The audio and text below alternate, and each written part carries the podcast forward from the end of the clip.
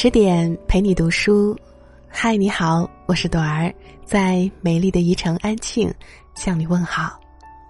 又到了陪你读书的时间，今晚要陪你读的文章是：婚姻可以伪装，但你的孩子不会说谎。作者李爱玲。接下来，把你的耳朵交给我吧。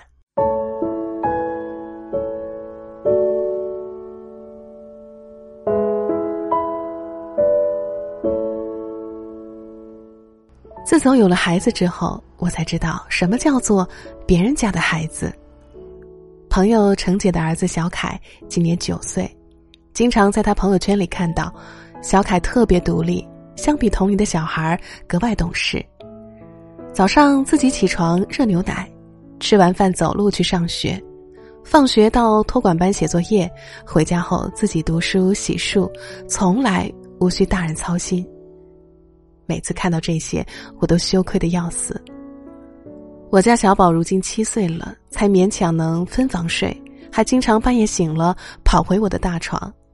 早上起床要叫好几遍，晚上睡觉要催好几回。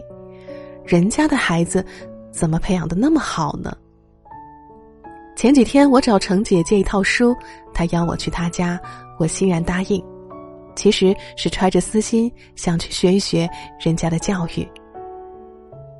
一百二十平的房子干净整洁，电视柜上摆着全家福，床头挂着十几年前的婚纱照，厨房纤尘不染，一看就知道使用率不高。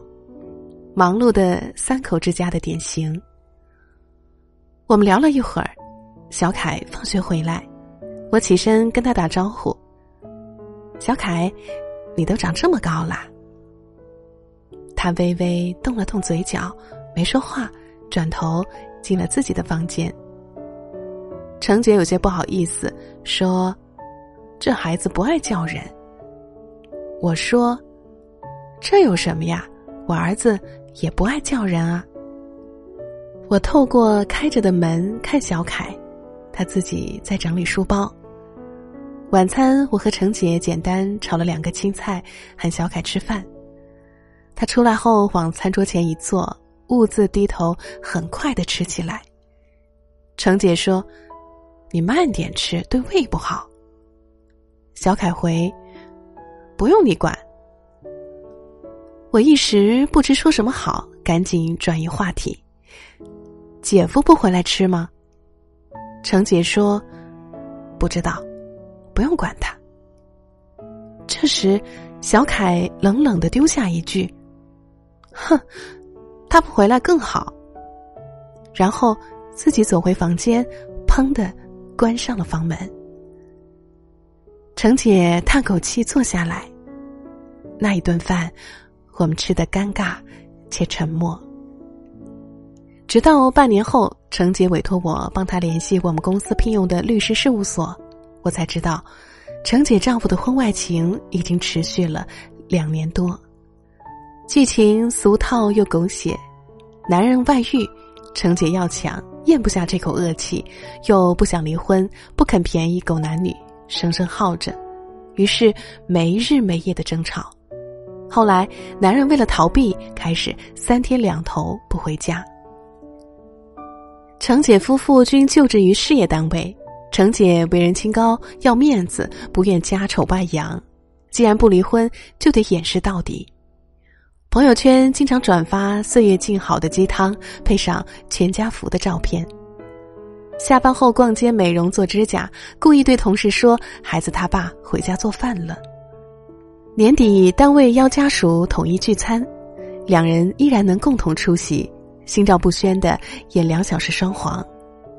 越是这样，每当男人一回家，程姐就越发怒从心头起，新仇旧恨、屈辱挫败，一切只能用最粗暴的方式宣泄。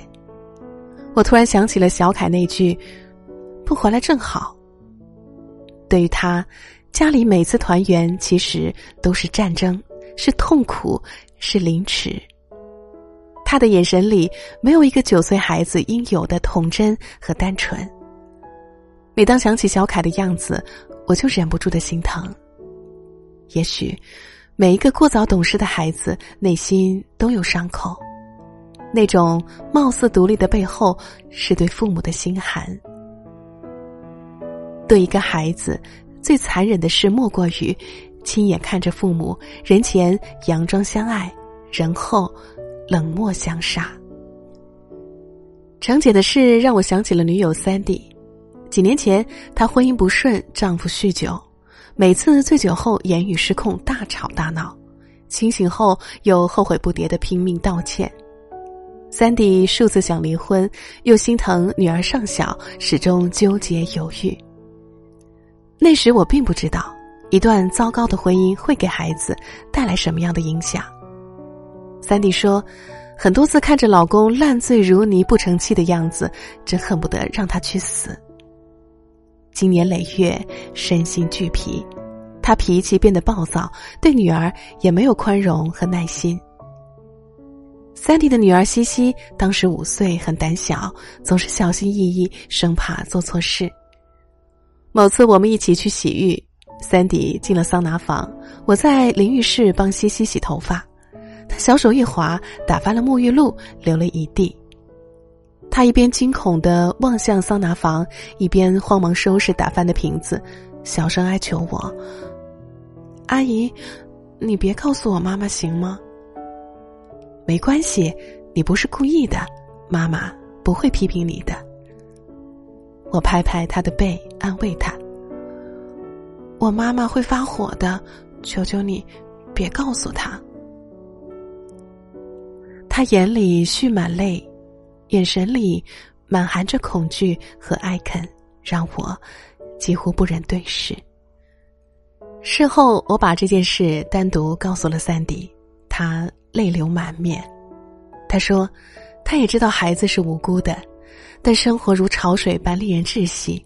每次看丈夫宿醉未醒、麻木不仁的样子，无名火就控制不住。我怎么会养出你这么笨的孩子？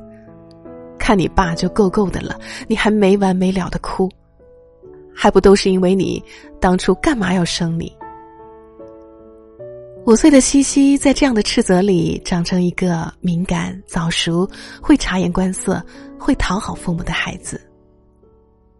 婚姻好不好，看你的孩子就知道。我们经常自欺欺人的以为孩子小就什么都不知道，其实。他们的感知能力远远超出成年人的认知。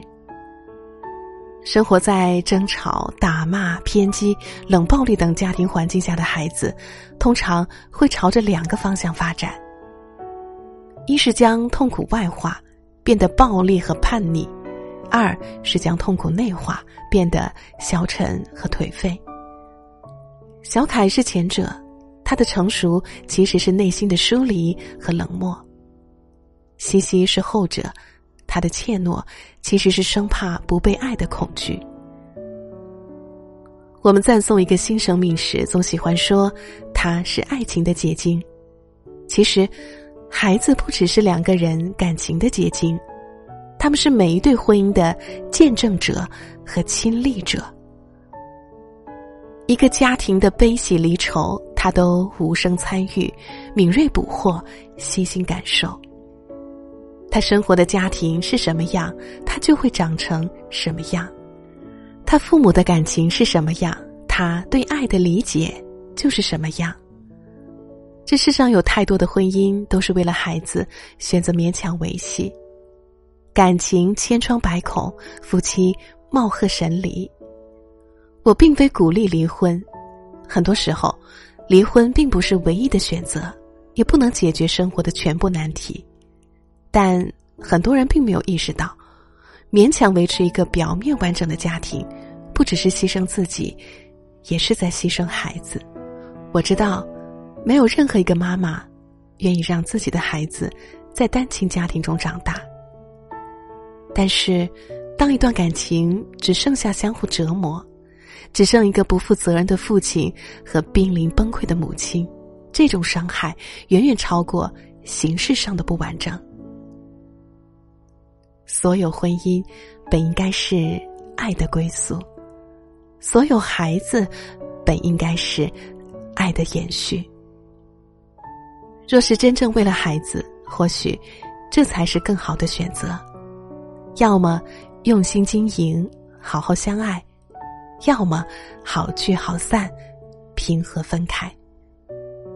但请不要继续以孩子之名互相伤害，无尽忍耐。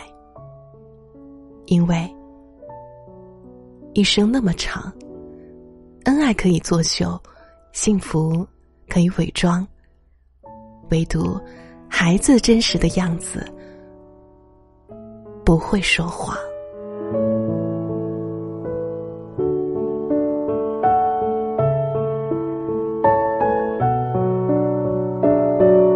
好了，今天晚上的分享就到这里。如果你喜欢这篇文章，别忘了在文末点赞、留言或者转发给更多的朋友。最后，朵儿祝你一切安好。下期节目我们不见不散。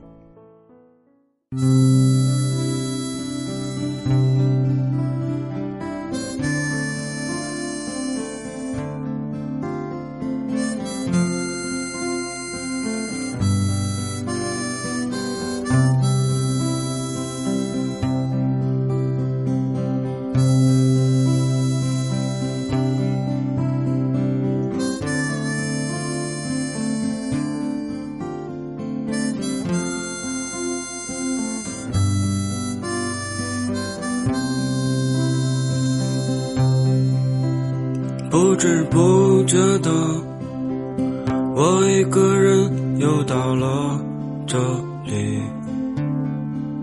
我冷冷的微笑，看你的脸庞。不知不觉的，我还是不懂你说的是什么，你还是这样是。的变了，你说你不知道，你的真诚又丢到了哪里？我还是看着你美丽的谎言。你说你不知道，你不再回答我问。的问题，我还是看着你。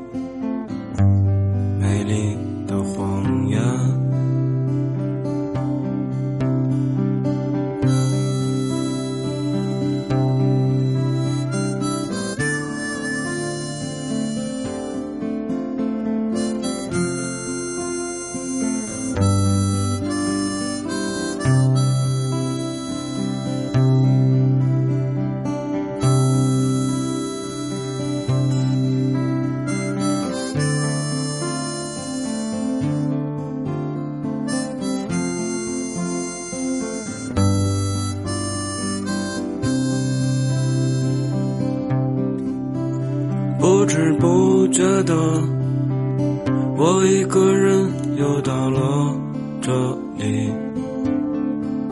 我冷冷的微笑，看你的脸庞。不知不觉的，我还是不懂你说的是什么，你还是这样的。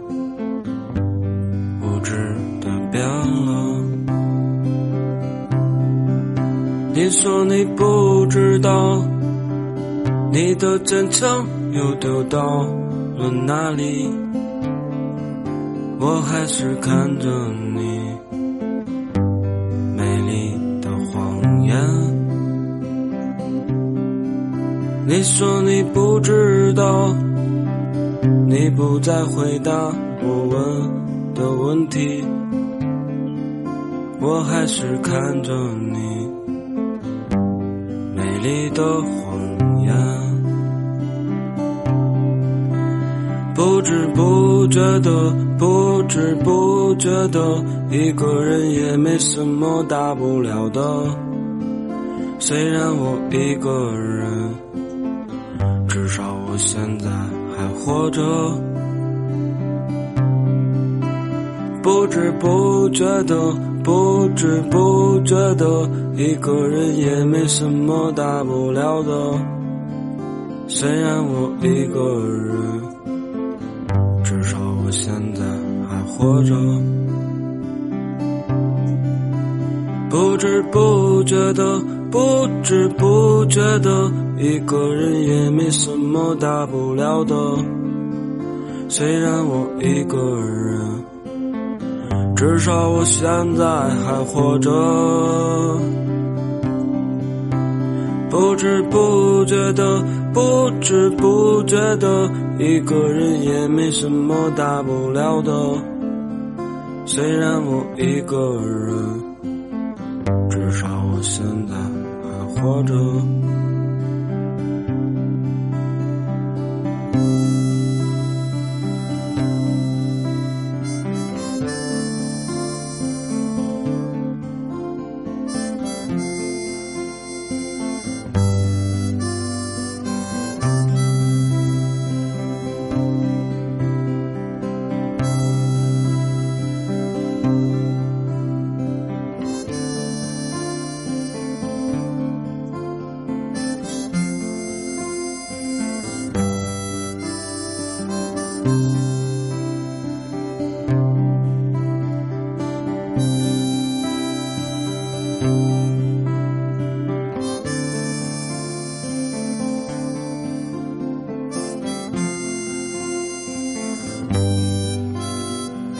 Música